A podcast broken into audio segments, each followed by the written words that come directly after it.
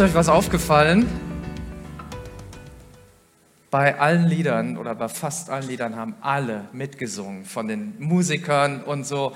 Echt stark. Ihr habt uns sehr gut mitgenommen. Danke für das, was ihr uns ja, gegeben habt, auch in diesem Gottesdienst. Und wir wollen einfach in diesem Gottesdienst weitergehen. Und ich freue mich, dass du gekommen bist. Ich freue mich, dass wir heute Jesus sehen können, Jesus erleben können und dass etwas Großartiges passiert in deinem Leben. Ja, lass uns mal starten mit einem Thema, was ich einmal im Jahr immer wieder bringe, weil es so entscheidend und so wichtig ist. Und äh, diesmal habe ich es überschrieben mit dem Thema Wunden unserer Lebensreise heilen. Wir sind ja alle auf einer Lebensreise und ich weiß nicht, vielleicht kann man das so ein bisschen vergleichen mit so einer Bootsreise. Ne? Wir sind unterwegs und da sind wir gut unterwegs, habe ich den Eindruck. Ne? Wenn du so auf das Bild schaust und siehst, ja, der Wind stimmt, also die Segel sind ausgefüllt, aber nicht zu doll. Wir haben die richtige Gemeinschaft, wir sind richtig cool unterwegs, das Ziel passt, das Tempo passt. So kann Leben sein. Das Leben macht Spaß. Das sind die angenehmen Momente des Lebens. Vielleicht geht sogar mal in so eine kleine Auszeit rein, dass wir uns mal ein bisschen Zeit nehmen für die Familie, für uns selber. Ähm, wir haben die Insel schon im Blick, wir haben den Hafen im Blick, wir haben die erholsame Zeit vor uns.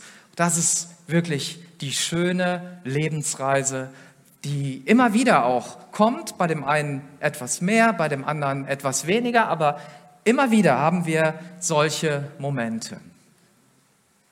Manchmal ist die Lebensreise aber auch beschwerlich und wir müssen durch den Sturm. Und dann kommt dieser Wind, wird immer bedrohlicher, immer mehr, immer stärker. Und irgendwann fangen an, die Wellen in dein Boot hineinzukommen. Irgendwann ist nicht mehr klar, ob du das Schiff noch richtig steuern kannst. Ein Stück deiner Ladung geht baden, vielleicht Dinge, die dir wichtig sind, und die gehen über Bord. Und deine Zukunft die vorher vielleicht so klar war und wo so, so Ruhe war, wo so Frieden war, ist vielleicht über Nacht, ist vielleicht über Stunden auf einmal anders. Auf einmal ist nicht mehr klar, wo es hingeht. Und deine Hoffnung ist, hoffentlich wird es morgen besser. Hoffentlich kann ich morgen ein bisschen mehr von dem äh, wieder sehen, was vorher da war. Vielleicht hast du sogar Schaden erlitten. Ja, man sagt ja nicht umsonst, wenn so Seeleute in See stechen, Mast- und Schotbruch. Das ist so das Schlimmste, was dir passieren kann. Das ist das Schlimmste, dass dein Mast bricht oder dass dein Ruder nicht mehr manövrierfähig ist und du einfach hilflos im Meer umhertreibst. Und wir sind in einer Phase, wo du vielleicht dich so fühlst. Für manch einen hat Corona so etwas Bedrohliches. Der Kampf ums Überleben hat eingesetzt, so wie auf diesem Bild zu sehen. Ich habe mit Unternehmern zu tun, die, die wirklich weinen und sagen, wir mussten so viele Wochen im Frühjahr zumachen und jetzt schon wieder und wir wissen nicht, ob wir das überleben werden. Und da ist nur noch Hoffnungslosigkeit. Vielleicht hast du kein eigenes Unternehmen, aber dein Unternehmen steht auf der Kippe und du weißt nicht, ob du morgen noch angestellt bist.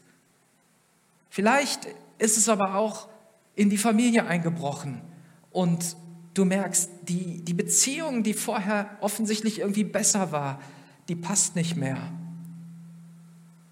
Wenn du mich einen ganz kleinen Tick leiser machst, weil es so nachhalt. Pastoren kämpfen um ihre Gemeinde. Pastoren kämpfen um ihre Ehen. Sitzen Pastoren dort und sagen, Corona hat unserer Ehe so geschadet. Wir wissen überhaupt nicht, wie es weitergehen soll.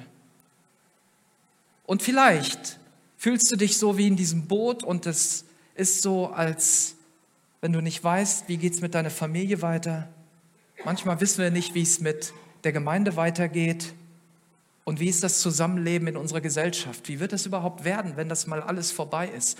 Werden wir uns noch mal in den Armen liegen? Wann wird das sein? Das ist wie nach einem Krieg. Nach einem Krieg dauert es so lange, bis die Wunden, die entstanden sind, wieder geheilt werden. Und machen wir uns nichts vor, liebe Leute.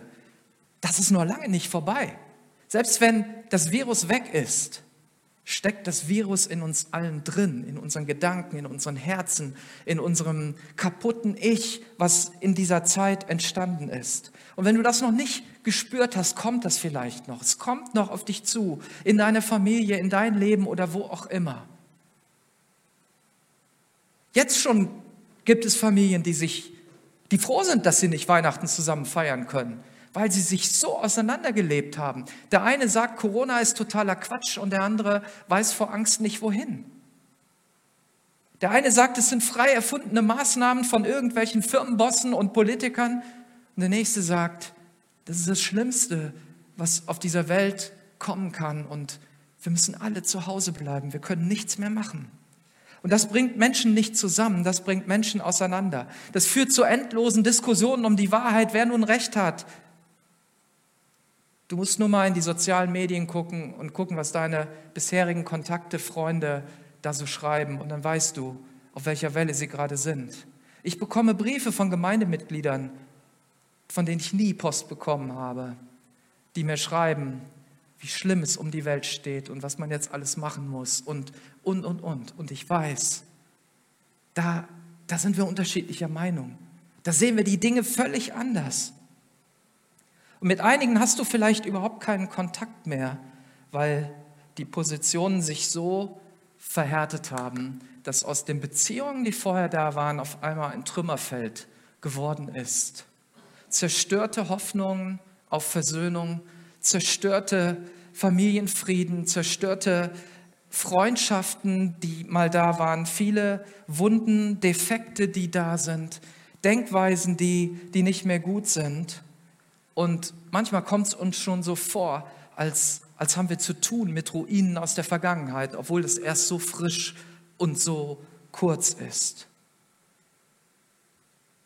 Und wenn ich jetzt sage, dass Corona überhaupt nicht die Ursache dafür ist, da werden manche das gar nicht glauben. Corona ist nur der Turbo, der Ventilator, der den Sturm einmal angeheizt hat und zeigt, wo dein Schiff wirklich ist wo deine Beziehungen waren bisher, wo wir als Christen gestanden haben.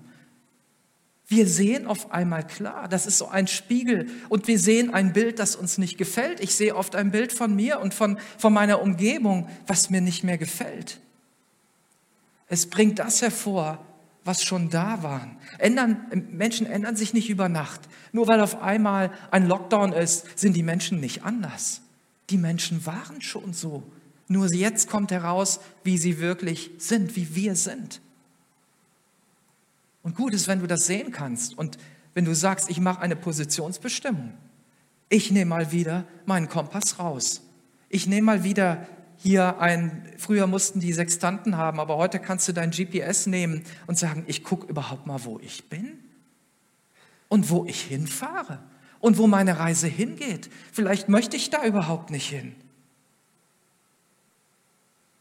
Wir erleben etwas, was ganz normal ist für zwischenmenschliche Beziehungen, weil zwischenmenschliche Beziehungen oder unser Zusammenleben immer auch Wunden und Ärger hervorbringt. Auch wenn wir nicht in Corona-Zeiten leben, waren wir alle auf einer Lebensreise. Wir waren irgendwie unterwegs. Dein Chef hat eine Richtung vorgegeben. Deine Eltern haben dir eine Richtung vorgegeben. Sie sind eine Richtung gegangen.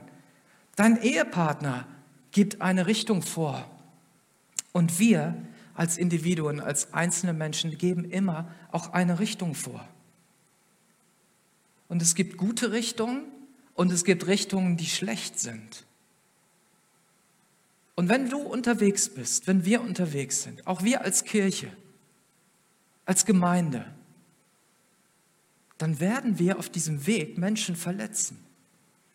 Und das ist so schwer anzunehmen, weil wir auch gerade als Kirche sagen, wir, wir wollen das doch gar nicht. Wir möchten doch, dass alle mitkommen. Wir möchten doch, dass jeder, ja, jeder Hilfe empfährt. Und trotzdem wird es so sein. Und vielleicht hast du das schon erlebt, hier oder in einer anderen Kirche, aber wahrscheinlich wirst du es hier auch nochmal erleben, dass ich oder irgendjemand oder eine, eine Sache, die wir tun, dich so enttäuscht und du sagst, ich bin damit nicht einverstanden. Ich möchte das nicht. Und vielleicht wird es dich sogar verletzen. Jesus, Jesus Christus war der, ich, ich sage es einfach mal so, obwohl es in der Bibel nicht so drin steht. Da steht nur, dass Gott Liebe ist. Aber ich sage, Jesus war der liebenswerteste Mensch, der je über die Erde ging. Jesus war ohne Schuld und ohne Sünde. Nie ein, es heißt in der Bibel, dass nie ein freches, böses, gemeines Wort über seine Lippen gekommen ist. Wer kann das schon von sich sagen? Und dieser Jesus, der musste erleben, dass Menschen ihn verlassen haben. Dass Menschen mit seinem Weg nicht einverstanden waren. Dass Menschen sich verlassen fühlten, vergessen fühlten, vernachlässigt, missverstanden, was auch immer und sie sind mit Verletzungen gegangen und manche haben sogar Hass gegen ihn aufgebaut und haben nur einen Wunsch gehabt, dieser muss sterben, der muss weg, den können wir nicht mehr gebrauchen. Und wenn Jesus das erlebt, dann ist natürlich die Frage, ob wir das nicht auch erleben. Und das ist Leben. Erleben heißt, das ist Leben, ein Leben, wie es immer wieder vorkommt wie es immer wieder geschehen wird. Dieses Leben wird nie aufhören und das passiert immer wieder. Dass Menschen dich verletzen, dass Menschen dir was antun, dass du enttäuscht bist. Mensch, gestern war diese Kirche noch so toll für mich und heute habe ich den Eindruck, ich, ich kann ja gar nicht mehr zu Hause sein. Und es begegnen uns ja nicht nur Menschen, die es gut mit uns meinen. Jesus hat es immer gut gemeint. Und ich unterstelle jedem hier in dieser Kirche, dass wir es gut miteinander meinen. Und trotzdem geschieht das. Ich unterstelle Eltern, dass sie es gut mit ihren Kindern meinen. Und trotzdem sind Kinder verletzt worden. Ich unterstelle Pastoren, dass sie es gut mit ihren Schäfchen meinen und trotzdem sind Schafe da, die sich abgehängt fühlen und die sich verloren fühlen.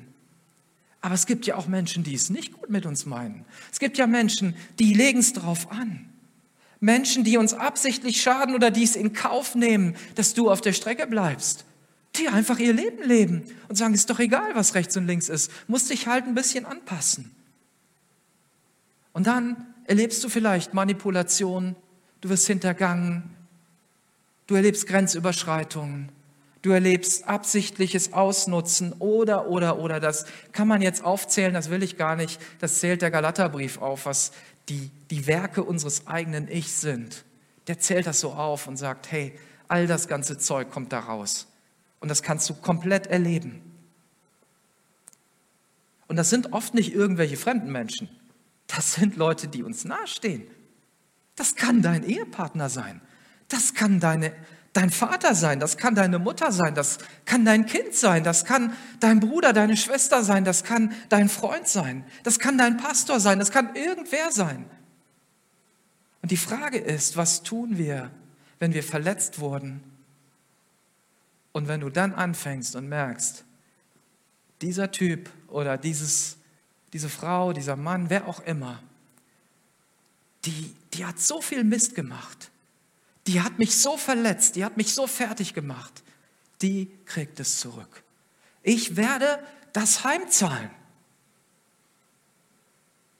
Was ist, wenn wir diese Rachegedanken in uns spüren, wenn die Wut aufsteigt, wenn dein Kopf nicht mehr frei wird davon?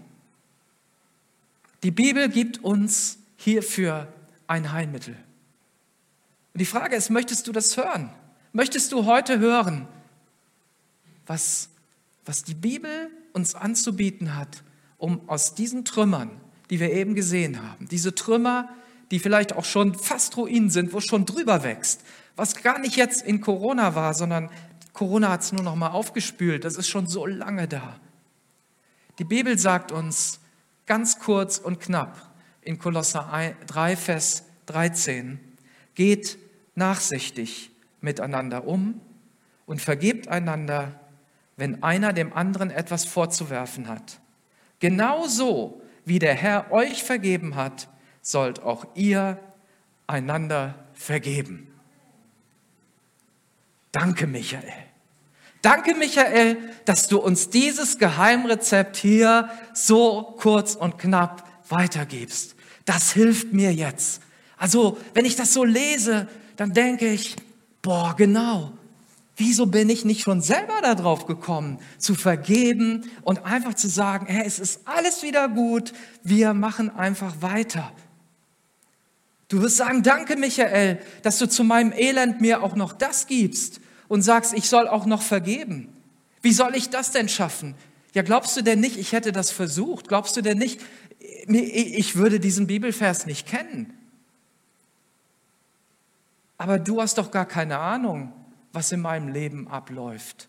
Du stehst da vorne und bei dir, ja, dein Segelboot fährt gerade gut, aber meins, das fährt nicht gut. Unsere Beziehungen sind nicht gut. Die Seile sind durchgerissen oder durchgetrennt. Die Segel sind durch. Ein Teil unserer Ladung liegt längst hinter uns. Das, was bei unserer Ehe am Anfang mal so schön war, das, das sehen wir schon gar nicht mehr. Die, die ganzen Tonnen und die ganzen Sachen liegen da hinten irgendwo auf dem Meer. Ey, das klappt doch nicht. Also das ist doch irgendwas für, für fromme Leute. Und wenn ich diese Medizin, so will ich sie einfach mal nennen, euch gebe und sage, es gibt überhaupt keine andere Medizin für Beziehungen als Vergebung, dann ist diese Medizin in erster Linie für mich. Ich muss sie erstmal bei mir anwenden. Das ist mein Ding, das ist meine Aufgabe. Geht nachsichtig miteinander um und vergebt einander. Wenn einer dem anderen etwas vorzuwerfen hat, hier geht es ja nicht um irgendwelche Scheindinge, es geht ja um handfeste Dinge, die passiert sind. So wie Christus euch vergeben hat, sollt auch ihr einander vergeben. Was hat Christus denn gemacht? Christus hat die Herrlichkeit Gottes verlassen, weil er dich und mich liebt. Dieser Jesus ist gekommen auf diese Welt, weil er nur einen einzigen Wunsch hatte, dass du, nur du gerettet wirst dass du heil wirst, dass deine Beziehungen wieder in Ordnung kommen, besonders die Beziehung mit dem Vater im Himmel und dann als nächste Folge die Beziehung mit allen Menschen. Das war sein Ansinnen. Und deswegen hat er sich ans Kreuz schlagen lassen und ist als Opfer für dich und mich gestorben, hat alle Schuld auf sich genommen. Und dann, als sie ihn verspottet haben, als sie rechts und links neben ihm gesagt haben, wenn du Gott bist, dann, dann häng dich doch mal ab und guck doch, zeig doch mal, wie, wie cool du drauf bist und dass du alles kannst. Du sprichst doch davon, dass du alle Macht hast, dann zeig sie doch. Und Jesus sagt, Vater, vergib ihnen, sie wissen nicht, was sie tun.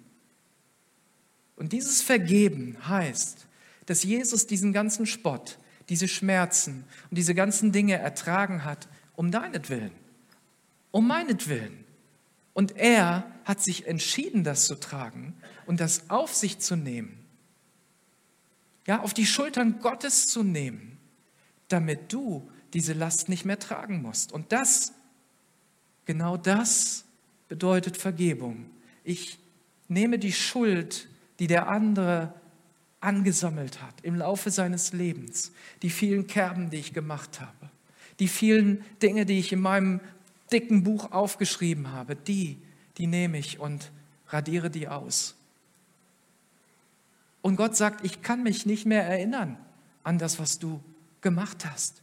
Ich werfe das ins Meer. Das ist versenkt, das ist weg. Ich kann mich nicht mehr erinnern.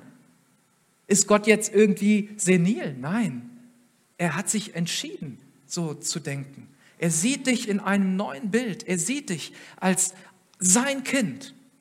Und mal ganz ehrlich, Eltern sehen ihre Kinder doch immer mit einer rosaroten Brille, oder? Ich meine, das ist doch immer so. Anderen fällt auf, was sie alles falsch machen und du denkst, ah, ist das ein schönes, tolles, super Kind. Ja.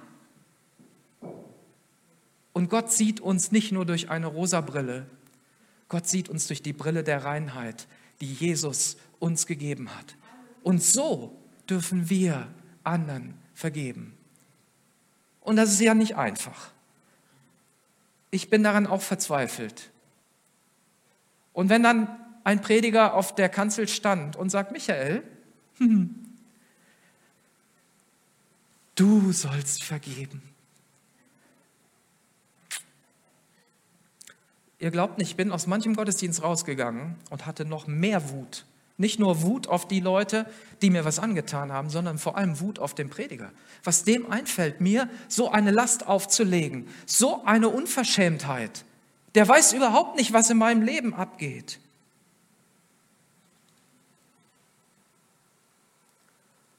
Wenn ich solche Predigten gehört habe, hat mich das bis hier drin getroffen.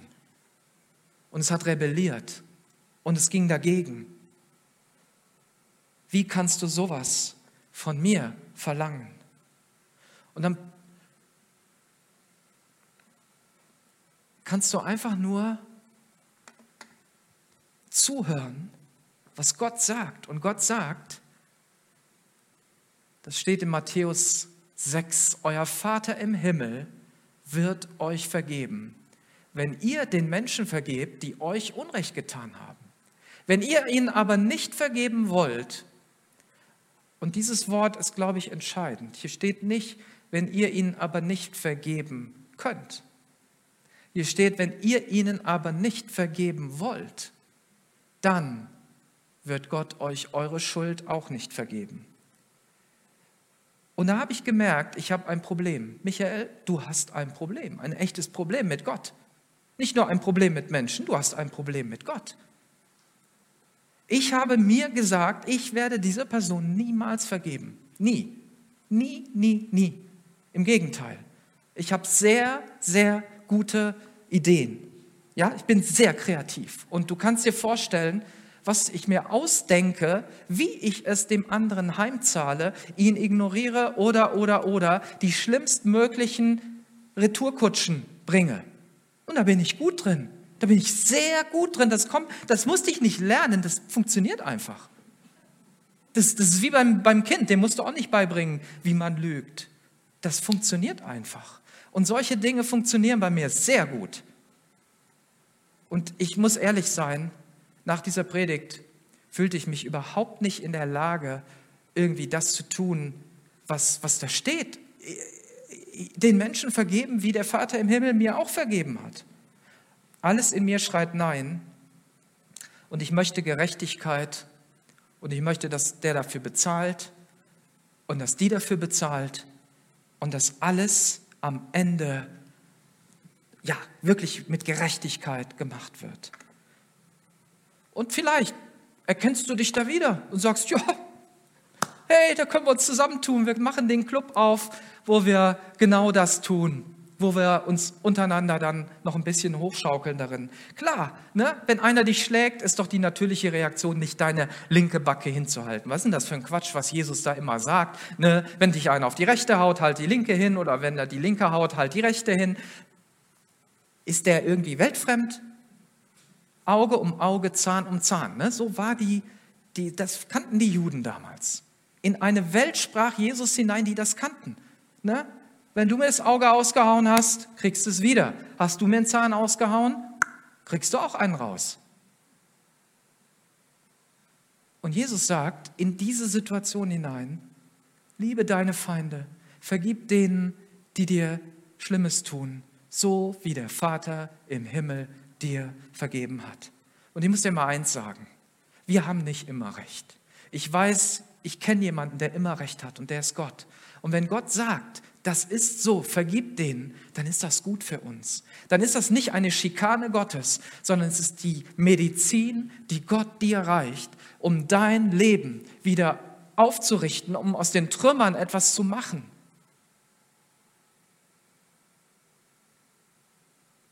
Dass du nicht sagst, jemand verletzt meine Seele und paff, dann steche ich zurück. Und was du merkst, also vielleicht allen, die das noch vorhaben, mal zu heiraten oder sich zu verlieben oder sonst irgendwas. Du wirst ganz schnell rauskriegen bei deinem Gegenüber, welchen Knopf du drücken musst, damit der richtig schön verletzt ist. Das, das, das brauchst du nicht lange. Das geht recht schnell. Und du kannst, nachher hast du mehrere Knöpfe. Du kannst dir aussuchen, auf welchen du drücken willst. Du kannst aber auch aussuchen, nicht darauf zu drücken, sondern einen anderen Knopf zu drücken. Nämlich den Knopf, den Gott uns gibt. Und wir müssen uns nicht wundern, wenn der eine zuhaut und der andere zurück und wenn wir nicht, nicht vergeben, dass unsere Ehen nicht funktionieren, dass wir mit diesem Auge um Auge, Zahn um Zahn Prinzip keine heilen Beziehungen bekommen. Und am Ende sagt man dann, ja, wir haben uns auseinandergelebt und wir trennen uns dann halt. Und dann versuchen wir es halt noch mit dem Nächsten. Ähm ich kann dir eins sagen, der Hass und der Wunsch nach Vergeltung trennt euch und nicht, dass ihr euch auseinandergelebt habt. Der Hass und der Wunsch nach Vergeltung trennt euch. Vergebung bringt zusammen. Vergebung bringt zusammen. Und vielleicht kommst du über diese Geschehnisse nicht hinweg. Ich, ich glaube, dass es schwer ist. Auch was jahrelang passiert ist, wenn man jahrelang Dinge erlebt hat, die, die man lieber aus seinem Gedächtnis streichen würde, das ist wie ein unerwünschtes Bild an der Wand. Jedes Mal, wenn du nach Hause kommst, ist es, leuchtet es auf. Es leuchtet in deinem Herzen, in deinen Gedanken. Es ist wie ein Einbrecher, der ständig in deine Gedankenwelt kommt. Ein Albtraum, der dich ständig begleitet. Ein ungebetener Gast, der in deinem Bett liegt oder der an deinem Tisch sitzt. All diese Dinge sind da. Ich weiß das. Ich kenne das. Und ich habe lange gebetet, sagst du vielleicht, und es hat sich nichts verändert. Aber es verändert sich ja auch nichts, wenn du so weiterlebst. Einfach so weiterzumachen, verändert deine Situation nicht. Das ist so, als wenn du mit einem Staubsauger versuchst, das hier aufzusaugen. Das geht nicht. Du brauchst schon ein anderes Reinigungsmittel, du brauchst schon mehr. Es lässt sich nicht wegsaugen. Diese Gedanken lassen sich nicht einfach wegsaugen. Und Jesus gibt uns einen Kleber und ein Heilmittel, einen Klebstoff der Beziehungen wieder in Ordnung bringt. Und warum möchtest du diesen Weg nicht einmal ausprobieren? Ich habe das gemacht. Ich habe gemerkt, dass meine bisherigen Rachestrategien nicht geholfen haben. Und ich habe auch realisiert, dass die Person, die Unrecht getan hat, wahrscheinlich nie vor meiner Tür stehen wird und um Verzeihung bitten wird. Dass dieser Moment wohl nie kommen wird. Und auch, dass die Situation vielleicht auch nie besser wird. Und die Frage ist, wie kann ich vergeben wie Jesus? Es geht nicht darum, einfach nur zu kapitulieren. Manche denken, vergeben heißt, das zuzudecken und dem anderen irgendwie Recht zu geben. Wenn einer gesündigt hat, dann bleibt es Sünde. Wenn einer Fehler gemacht hat, bleiben es Fehler. Was wir tun ist, wir nehmen nur unsere Liste mit der Kerbe weg. Die machen wir mal zu. Die kommt in den Ofen und wird verbrannt. Die Narben bleiben vielleicht, die wir haben. Die Schuld bleibt. Aber du nimmst die Schuld weg von deinen Schultern, indem du die Schuld des anderen einfach mal runternimmst und sie an Jesus weiterreichst und sagst, Herr Jesus, ich will vergeben, wie du vergeben hast. Also nehme ich diesen Rucksack, der voller Schuld des anderen ist. Es ist nicht vielleicht deine Schuld drin. Deine, unsere Schuld tragen wir auch mit uns rum. Und beides, unsere Schuld und die Schuld von anderen, dürfen wir an dieses Kreuz werfen und sagen, Jesus, hier hast du es, ich, ich, ich halte es nicht mehr aus, ich kann nicht mehr. Und dann sagt Jesus uns zwei Dinge und diese zwei Dinge möchte ich dir einfach mitgeben. Und aus eigener Erfahrung kann ich dir sagen, ja, die funktionieren wirklich. Das funktioniert wirklich. Bete für die, die dich verletzen. Im Lukas 6, Vers 28 sagt Jesus, segnet die, die euch verfluchen und betet für die, die euch Böses tun. Oder betet sogar für das Glück derer, die euch verfluchen und betet für die, die euch verletzen. Ja, man kann für Leute beten, die einem Böses tun. Ne? Es gibt ja mehrere Arten von Gebeten. Du kannst ja jetzt auch sagen, Herr, lass ihn sich ein Bein brechen. Oder lass ihm auch noch ein Ziegel auf den Kopf fallen, wenn er jetzt da lang geht. Das kann man natürlich beten. Ich sage dir, diese Gebete sind nicht gemeint. Also darum geht es hier wirklich nicht. Es geht nicht darum, ihm etwas heimzuzahlen, sondern es geht erstmal darum, dass du deine Gefühlswelt überwindest. Denn machen wir uns nichts vor, die Gefühle sagen uns nichts Gutes in der Situation. Die Gefühle sagen uns, hau dem eine rein, mach dieses, mach jenes. Übrigens, nur so nebenbei, Entscheidungen, die wir aus Gefühlen heraus treffen, sind selten gut, sind selten tragfähig. Du musst dich nicht gut fühlen, um Entscheidungen zu treffen. Man kann sich sogar richtig schlecht fühlen und trotzdem gute Entscheidungen treffen. Und dann kommt das Geheimnis. Wenn du gute Entscheidungen getroffen hast und dann Dinge sich in die richtige Richtung entwickeln, kommen die positiven Gefühle automatisch. Die positiven Gefühle folgen guten Entscheidungen und nicht umgedreht. Ja? Also wenn du gute Gefühle willst, triff gute Entscheidungen. Und hier heißt es, wenn ihr dem anderen nicht vergeben wollt, dann kann uns der Vater auch nicht helfen. Also gibt es hier eine Entscheidung, wo wir sagen, ich will.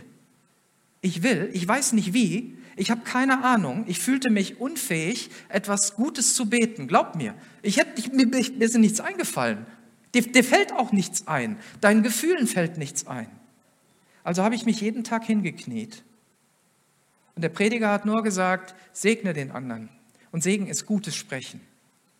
Dann habe ich einfach nur gesagt, Herr, segne die Person. Und bin wieder aufgestanden. Ja, mir ist nicht mehr eingefallen. Vielleicht fällt dir auch nichts ein. Dann mach es doch. Und das war sehr mechanisch am Anfang. Wirklich, sehr, sehr mechanisch. Ähm, das war nicht, nicht von tiefster innerer Überzeugung, aber von einer Entscheidung getragen. Von einer Entscheidung, ich mache das jetzt. Und ich habe dann nach Wochen und Monaten gemerkt, dass ich auf einmal anders gebetet habe. Das fällt dir am Anfang ja nicht auf. Das wurde irgendwie besser. Am Anfang war das so ein Mini-Krümel und ich glaube, nach so einem Dreivierteljahr habe ich gemerkt, wie ich tiefes Mitleid hatte für den Menschen und gesagt habe, Herr, tu ihm wirklich Gutes.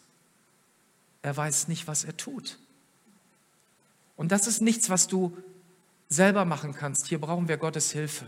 Hier brauchen wir Gottes Support, Gottes Hilfe. Das, das will er uns geben. Wenn du dich auf den Weg machst und seine, seinen Weg gehst, wird er sich zu dir stellen und er sagt, ich bin bei dir jeden Tag und ich helfe dir, ich richte dich auf, ich gebe dir Kraft, auch die Kraft zu vergeben. Die Kraft zu vergeben kommt von Gott, nicht von mir. Die kommt von Gott, auch für dich. Und dann merkst du, dass die, die Situation sich vielleicht nicht verändert hat, dass die Person auch nicht netter geworden ist, besser geworden ist, keine Ahnung. Aber du merkst, ich bin jemand anders geworden. Da ist eine Last weg. Ich bin leichter geworden. Ich kann leichter damit umgehen. Ich bin auch nicht mehr so mit offenen Wunden überall. Und meine Segel sind nicht mehr so zerrissen. Da sind jetzt ja Nadelstiche schon durch und, und es ist alles schon zusammen. Man sieht das zwar noch alles, aber es funktioniert wieder was. Dinge werden wiederhergestellt. Deine Gebete verändern vielleicht nicht die Person, für die du betest, aber sie verändern in erster Linie dich. Bitterkeit und Hass und negative Gedanken verschwinden. Von deiner Seite aus kann eine Beziehung wiederhergestellt werden. Und langfristig werden meist auch die Umstände besser und Gott greift ein. Aber er lässt es auch oft zu, dass wir erstmal in dieser Situation bleiben und lernen zu vergeben. Und der zweite und letzte Hinweis, den Jesus uns gibt, ist, vergib so, wie dir vergeben wurde. Geht nachsichtig miteinander um und vergebt einander, wenn einer dem anderen etwas vorzuwerfen hat, genauso wie der Herr, genauso wie Jesus uns vergeben hat, als er ausrief am Kreuz. Und da spricht er diese Einladung aus an dich und an mich. Vergib ihre Schuld, Vater, und lass sie zu mir kommen. Lass sie zu mir kommen. Ich musste realisieren, dass ich zwar kein Terrorist, kein Mörder und wahrscheinlich auch kein Verbrecher im Sinne des Gesetzes bin, aber dass ich so viel Vergebung brauche von Jesus.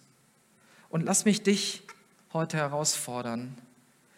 Lass mich dich herausfordern, eine Wahl zu treffen. Lass mich dich herausfordern, die Wahl für das zu treffen, was hier steht. Die Wahl dafür zu treffen, dass Kolosser 3, Vers 13 Realität und Praxis in deinem Leben werden kann.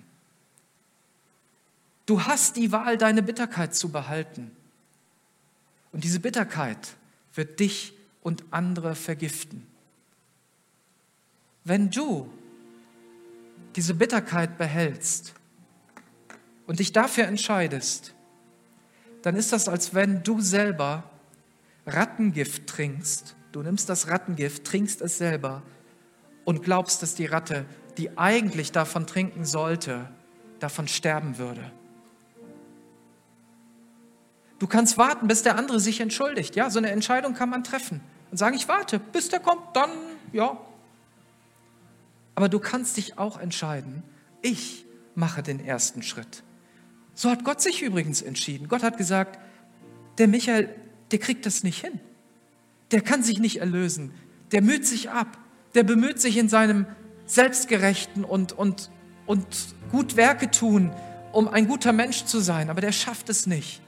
Vater, darf ich auf diese Welt gehen und darf ich ihn erlösen? Und das ist das, was Jesus mit dir und mit mir machen möchte. Hey, vielleicht bist du im Internet und sagst, mit Kirche und keine Ahnung. Aber ich habe noch nie gehört, dass Gott gekommen ist, um mich zu retten, dann hör es heute zum ersten Mal und nimm deine Bibel und lies einfach nach. Schlag das Johannesevangelium auf oder schlag ja die Evangelien auf und fang anderen zu lesen und erlebe die Kraft der Vergebung. Du bist nicht unterlegen, wenn du vergibst. Wenn du vergibst, setzt du andere frei.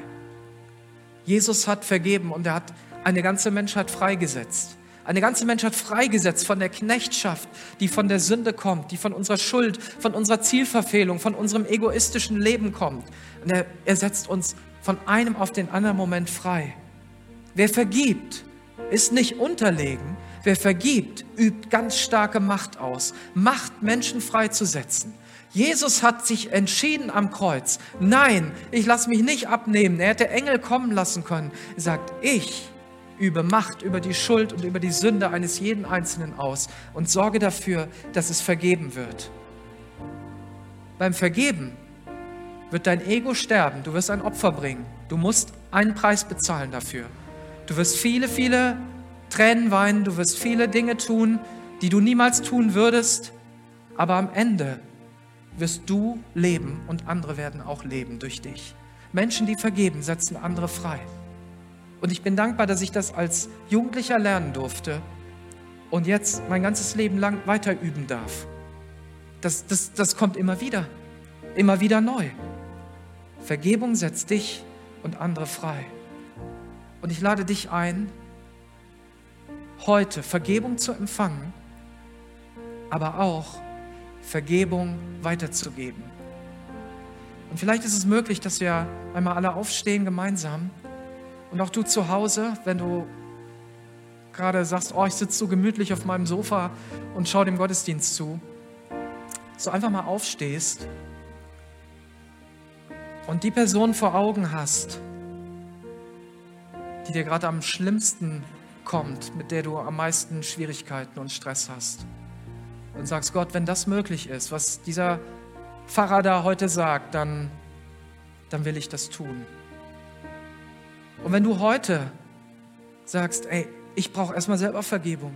Ich habe so viel falsch gemacht. Ich habe so viel Mist in meinem Leben angesammelt. Hey, die gute Botschaft ist, heute, sagt Jesus, wenn ihr meine Stimme hört, dann kannst du dein Herz aufmachen, nicht verschließen und diese Vergebung annehmen. Herr Jesus, ich bete für diejenigen, die Vergebung wollen und sagen, ich möchte heute diesen Jesus annehmen. Ich möchte heute diesem Jesus nachfolgen. Ich möchte heute diesem Jesus mein Leben geben und sagen, nimm diesen Mist, den ich angestellt habe, und mach du etwas Gutes daraus. Herr Jesus, lass diese Menschen heute deine Güte erfahren, deine vergebende Kraft erfahren, deine erneuernde Kraft erfahren, deine heilende Kraft erfahren für ihren Körper, für ihre Beziehungen, für ihre Seele, für ihr ganzes Leben. Herr, und auch diejenigen, die sagen, ja, ich weiß, dass Jesus mir vergeben hat, aber ich muss auch vergeben. Gib du heute diese Kraft. Und ich weiß, dass heute Entscheidungen fallen. Entscheidungen, die Menschen freisetzen, die Leben freisetzen, die etwas Neues hervorbringen und die aus den Ruinen wieder einen Bau machen, in dem es sich lohnt zu leben. Danke, dass du Ehen wiederherstellst. Danke, dass du Freundschaften wiederherstellst, dass du Beziehungen am Arbeitsplatz herstellst, in der Schule, egal woher, in den Familien. Danke für deine Güte und deine Treue. Amen. Und wenn du uns schreiben möchtest, dann mach das gerne. Wir antworten dir gerne und helfen dir bei den nächsten Schritten.